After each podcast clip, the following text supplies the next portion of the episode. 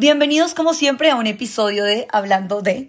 Hoy vamos a estar hablando del autoplacer, como se los prometí en el episodio anterior. Sin más rodeos, quiero que empecemos con el ejercicio que siempre les pongo al inicio del podcast. Y es que identifiquen las palabras con las que ustedes asocien el autoplacer. Sean palabras con connotación sexual, palabras sin connotaciones sexuales, no importa, y que identifiquen un momento en el que ustedes se hayan sentido autocomplacidos, se hayan sentido que se están dando placer, tanto en el ámbito sexual como en el ámbito no sexual. Porque vamos a dividir este podcast, o más que dividir, vamos a estar hablando del autoplacer desde también cómo me autocomplazco yo, mis gustos, mis necesidades, fuera de mi energía sexual, para alimentar mi energía sexual sin ser tan consciente y directamente como autosatisfazco estas necesidades sexuales a través de la masturbación. Realmente es un tema del que hay demasiado tabú y hay demasiadas vainas para salir a hablarlo, no sé por qué, si yo creo que es algo también sumamente natural. El caso es que pues me cuesta un poco también hablarlo, no por mí, sino porque hay que tener un grado de madurez y cero grado de susceptibilidad porque realmente yo no sé en qué momento nos han hecho tanto daño al no educarnos acerca de este tema y que realmente la educación que tienen las personas en sus edades muy tempranas sea la pornografía, cuando realmente este es el vicio que más mal le hace a las energías sexuales de cada ser humano. Entonces ya ustedes teniendo muy claro momentos en los que ustedes hayan autocomplacido, vamos a empezar a hablar de realmente qué es el placer. Y yo creo que cada uno de ustedes internamente ha llegado a distintas palabras que asocien porque cada uno vive el placer de distinta manera. Lo único cierto es que todos sentimos un grado de como de satisfacción y de me siento completo después de haber experimentado el placer. Sea, vuelvo y repito, fuera o dentro de la cama o fuera o dentro de mi vida sexual. A veces nos genera muchísimo placer comernos nuestra comida favorita. A veces nos genera muchísimo placer, a mí en lo personal, por ejemplo, manejar y cantar. Yo creo que lo, dije en el podcast anterior. Son cosas no sexuales que me generan placer. ¿Por qué digo y por qué voy a empezar por las cosas no sexuales? Porque yo creo que alimentar el placer, como lo veníamos discutiendo en el episodio anterior, va mucho más allá de el acto sexual, del coito o de cualquier acto erótico que la sociedad nos ha vendido como placer. Realmente, a veces hay gente que le da placer, le genera placer y el grado de satisfacción después de acabar, digamos, de, de, ver una película, de quedarse todo el día en la cama, es muy fuerte. Eso mismo pasa y debe pasar en una relación sexual con otra persona. Al acabar, debe haber una sensación de plenitud. Eso mismo pasa en el acto sexual con uno mismo, en la masturbación. Al acabar debe haber un acto de satisfacción. Hoy en día, en los términos sexuales, es muy difícil encontrar personas que en su juventud tengan una buena relación y una sana relación con este tema de la masturbación. ¿Por qué lo hablo? Y por qué dije lo voy a hablar de una manera muy, muy, muy real, sin tanto filtro. Porque creo que si los jóvenes desde una temprana edad vivieran una sana relación con su propia sexualidad, al final se ahorrarían terapias por novios, no tendrían una mala sexualidad ni una mala vida sexual en el sentido de que serían selectivos porque se conocen. Realmente el poder de la masturbación y del autoplacer es conocerse. Yo siempre he dicho que el mejor ejercicio para amarse y de toda mi vida me cambió el día que yo me empecé a conocer. Y hablo de esto en todos los aspectos de mi vida, en mi genio, en las cosas buenas, en mi físico, en mi cuerpo, pero sobre todo en aquellas cosas que me generan placer. Por eso en todos mis podcasts y las personas que me siguen desde hace mucho tiempo ya me deben conocer a mí que me genera placer no sexual, porque siempre hablo de las cosas que yo hago para subirme mi energía, para sentirme linda, para la autoestima. Realmente la autoestima, como se los estaba repitiendo en el anterior, habla completamente de vibrar muy alto en mis energías, de sentirme a gusto con lo que yo veo. Y yo no puedo sentirme a gusto con lo que yo veo si no sé qué es lo que veo. No puedo tener una relación sexual complaciente si no sé qué es lo que me gusta. De ahí la importancia de todo este autoplacer. No puedo tener una relación de pareja estable y sana si yo no me conozco. No puedo tener una buena relación con mi autoestima si yo no me conozco. Por eso esas cosas no sexuales que a ustedes les generan autoplacer, para muchos será la chocolatina, para muchos será salir a trotar, para muchos será tomarse el trago que no se toman. Normalmente lo que más nos genera placer son esos gusticos que tratamos a veces de restringirnos y por eso les, otorgamos más valor. Pasa lo mismo en nuestra vida sexual. Cuando uno a veces se autocomplace sexualmente, yo creo que desde el primer encuentro que uno tiene en su vida, quisiera poder decir este fue el primer encuentro que yo tuve, el primer despertar, despertar sexual, no lo recuerdo, pero lo que sí sé es que la mayoría de jóvenes en el mundo tienen su primer encuentro por lo que escuchan en los compañeros de su salón y por lo que consumen de pornografía. Entonces desde ahí tu primer encuentro está ya nublado por un consumismo que llevamos alimentando por generaciones que es poco real. Realmente el autoplacer va mucho más allá de la masturbación, sea en lo sexual, y también hablo de lo sexual. En este momento estoy hablando completamente de lo sexual. Tiene muchísimo más que ver con ser capaz de reconocer qué me gusta, qué no me gusta, ser capaz de conocerme realmente. Y por eso cuando uno hace todo el ejercicio con su cuerpo de autoconocerse, empieza a ver que zonas del cuerpo le generan más placer, que zonas del cuerpo no le generan más placer, y empieza uno a tener una relación con su sexualidad muy sana. Realmente es un tema que yo creo que sí he hablado con la mitad de las personas en mi vida, no lo he hablado, ni yo creo que esto es un tema del que se habla con un 2% de las personas que tú conoces o de las que tienes a tu alrededor. Uno habla de, y perdón las vulgaridades, pero pues es que somos muy reales aquí en este podcast. Uno habla de me cogí, me comí, besé, me acosté, hice, le hice, me hizo, pero realmente nunca hablamos de me hice. Realmente es una conversación que nadie tiene. Todo el mundo habla del placer ajeno, pero nadie habla del placer con uno mismo. ¿Por qué? Porque hay demasiados tabús religiosos, hay demasiados tabús sociales, y yo creo que la primera conversación que yo tuve de este tema la tuve en la universidad a los 19 años. Y a veces, y creo que es un tema que sí hablo con el ámbito, como con las personas con las que yo vivo en Colombia, creo que sí he tenido esas conversaciones, las he tenido con mi pareja o, con una o dos personas más. ¿Por qué? Porque hay demasiado tabú. Es algo que se ve como no, no se habla. Todos lo saben, todos sabemos qué pasa, pero nadie lo habla. Tal vez entre los hombres, realmente, porque vuelve y juega el coso y el rol de los géneros, es mucho más normal. Normalmente entre los hombres sí hablan de, de, de eso, las mujeres no. ¿Por qué? Porque nos han enseñado que nuestro placer tal vez no importa, que solo importa el placer del hombre, porque eso es lo que realmente vende la pornografía. Entonces uno crece desde chiquita teniendo los genitales como, y perdón si soy muy explícita, pues para mayores de 18, antes de que yo me metan problemas aquí, uno expone y cree que la sexualidad gira en torno a los genitales, cuando realmente no. Realmente uno tiene que autoconocerse para poder disfrutar de una vida sexual. Y yo creo que cuando uno es capaz de autoconocerse, descubrir qué me gusta, qué no me gusta, qué me pone, como yo digo, qué turns me on, qué turns me off, soy capaz de decidir con quién quiero estar. Por eso es que para mí es demasiado importante hablar de este tema, porque en el momento que yo lo vi con demasiada madurez y acepté que es algo completamente natural, que la mayoría, 90% si no es más de seres humanos, no quiero dar estadísticas vagas, lo hacen, me empecé a dar cuenta que, qué estupidez tener una mala relación con esto o verlo como si fuera un pecado o como es que, Dios mío, que dirá mi mamá sí o que dirá mi papá sí se entera o mi novio o mi pareja o es que, Dios, qué pena esto que estoy haciendo. Yo creo que es la primera, el primer acercamiento que tiene la mayoría de gente con este tema de la masturbación y con el tema del autoplacer, ¿no?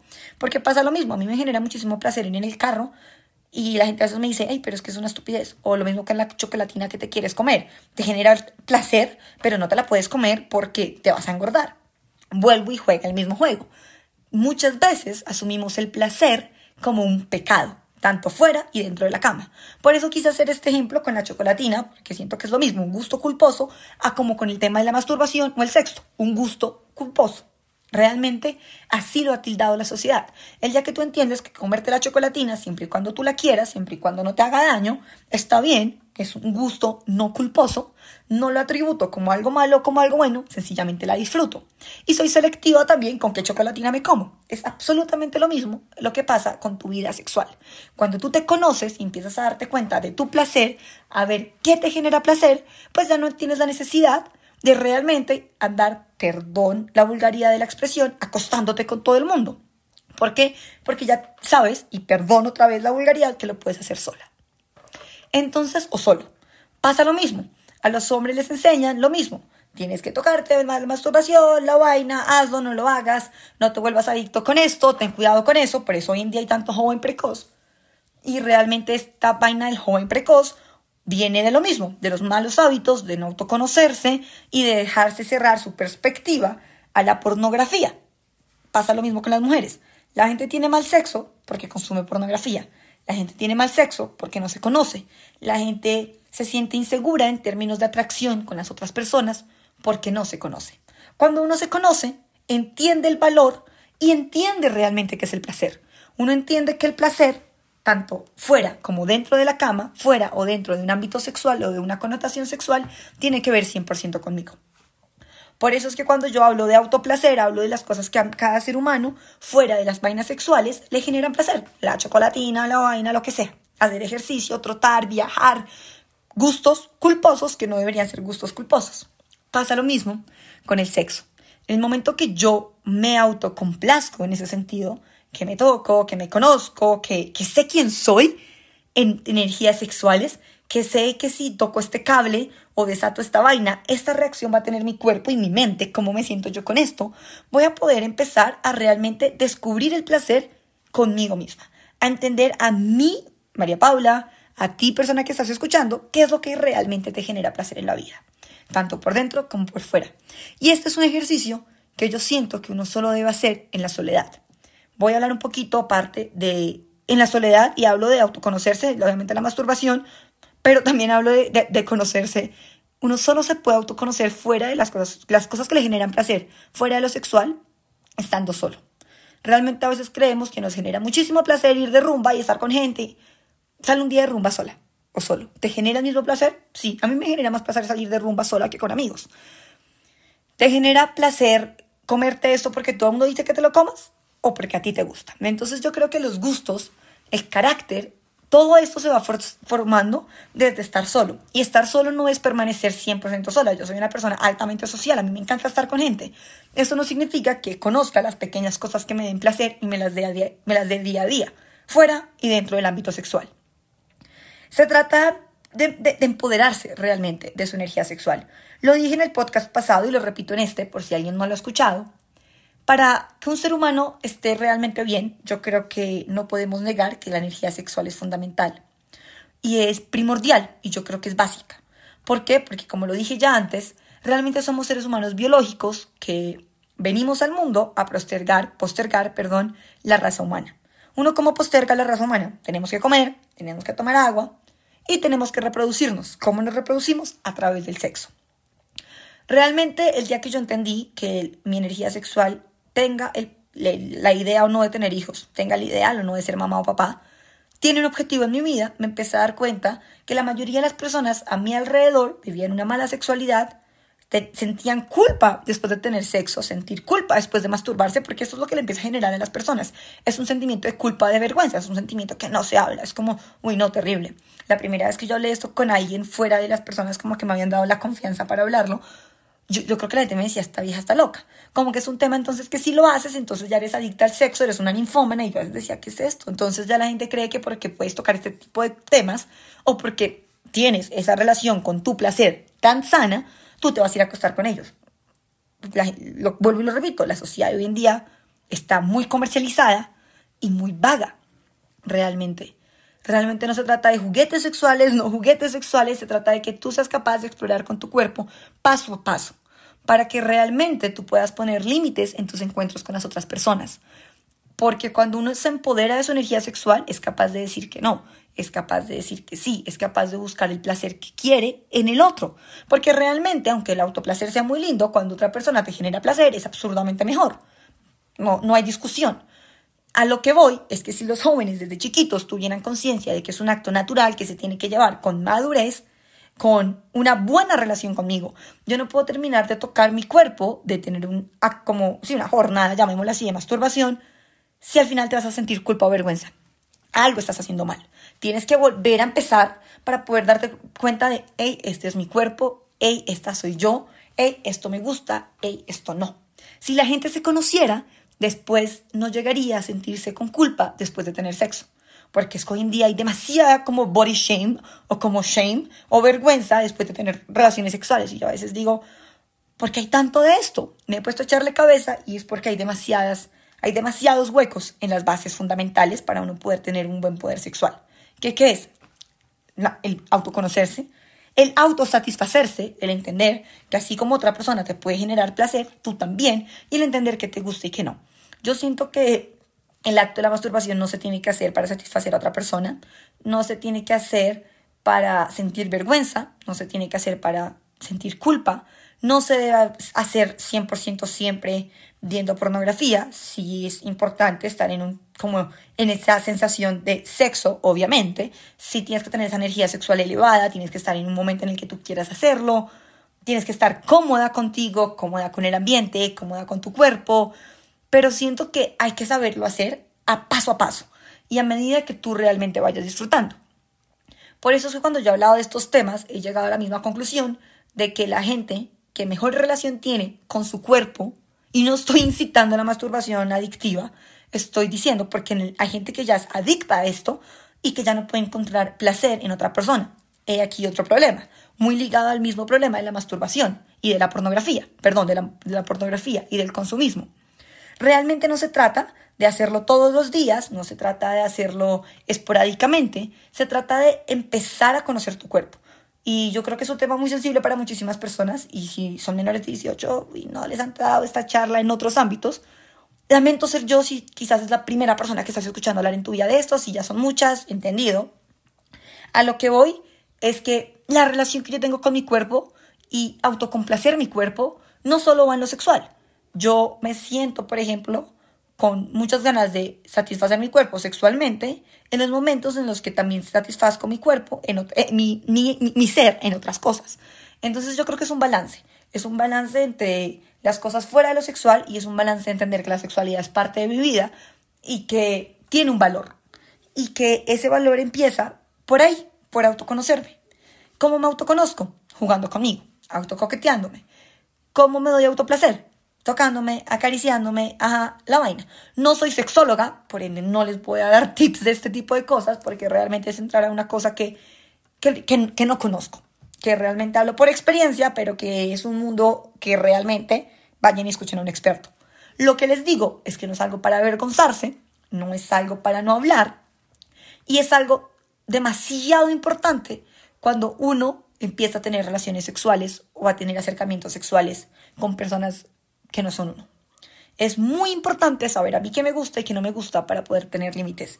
Es muy importante saber a mí qué me gusta y qué no me gusta para no caer en tener mal sexo, en el famoso eyaculación precoz, en el famoso es que no me llena, es que salgo del sexo a llorar, es que tengo vacíos, es que eso no me llena, es que busco el sexo en las personas equivocadas, es que solo me buscan por sexo.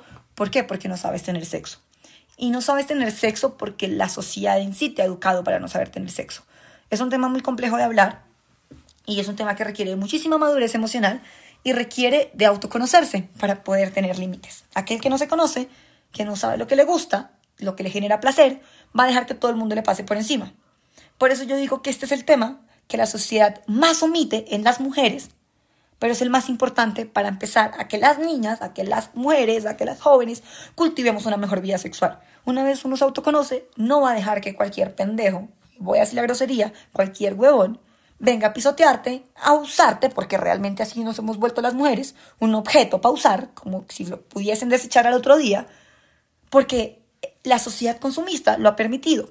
Y al nosotras no tener un hopo, perdón la palabra, de idea frente a lo que es la sexualidad, el autoplacer, la masturbación, el autoconocerme, pues las personas dejamos que nos pasen por encima. ¿Por qué? Porque aprendemos de sexo, de algo tan íntimo, aprendo mi placer a través de los ojos del placer de otra persona. Y realmente el placer, la única manera de aprenderlo, de descubrirlo y de obtenerlo es a través de conocerme yo a yo, tanto en hombres como en mujeres. Pasa lo mismo en los hombres. En los hombres hay una masturbación muy genérica.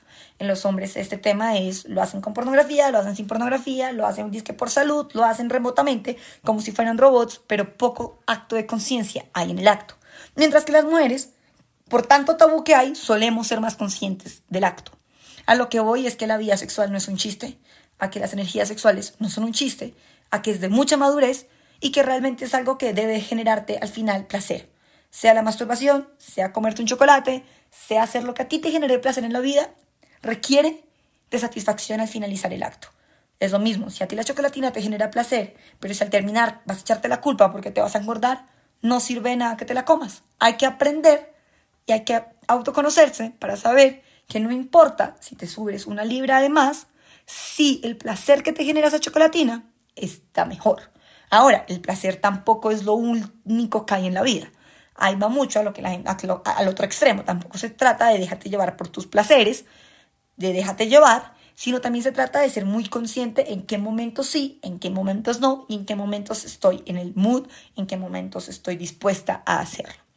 Con esto en mente, lo único que los invito es a que se autoconozcan en todos los aspectos de su vida y que realmente entiendan, entiendan, perdón, que el poder de su energía sexual es extremadamente fuerte y que nadie ni nada se los debe quitar.